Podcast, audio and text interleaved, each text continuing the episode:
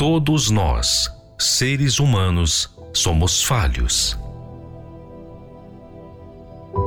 E todos nós sabemos que não há perfeição em nós.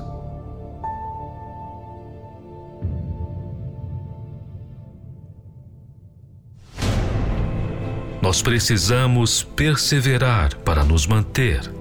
Mas e Deus? Quem é Ele? Como Ele age?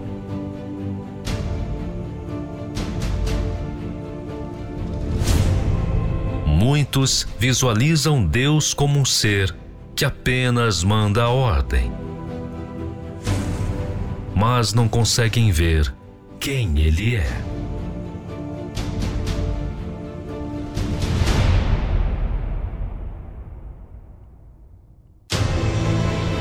Aprenda conosco a conhecer Deus na sua essência, como Ele age, como Ele vive e como Ele é.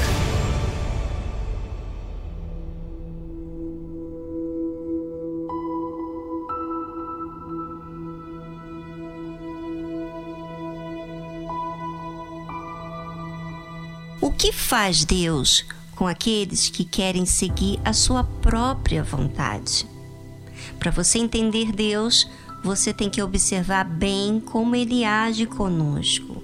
Assim como também, para te conhecer, precisa se conhecer você através do seu comportamento com as pessoas.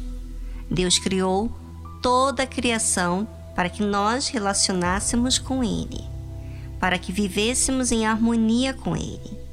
E Deus deu livre-arbítrio para todo ser humano. O homem, então, escolheu desobedecer a Deus e aí entrou o pecado no mundo. Observe como procede o pecado. Viram os filhos de Deus que as filhas dos homens eram formosas tomaram para si mulheres de todas as que escolheram. Primeira coisa que aconteceu é que os filhos de Deus viram que as filhas dos homens eram formosas. Essas filhas dos homens tinham uma bela aparência.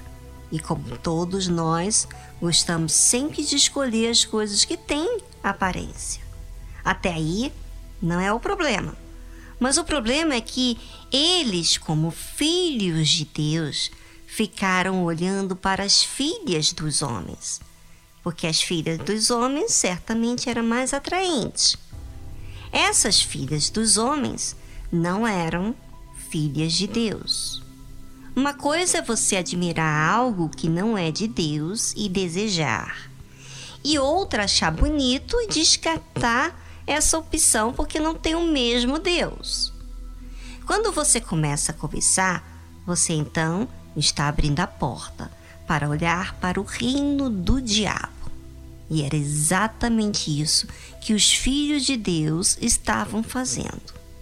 Segundo, os filhos de Deus foram além do desejo. A Bíblia menciona que eles tomaram para si mulheres de todas as que escolheram. A cobiça é assim: escolhe muita coisa. Não há freio, nem disciplina e nem ordem. Não há uma só esposa, mas várias mulheres. E é isso que podemos levar para qualquer ângulo da nossa vida.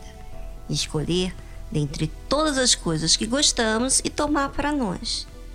Essa palavra me chama muita atenção no versículo que diz: tomar para si. Não é isso que faz o egoísta? Só pensa em si mesmo.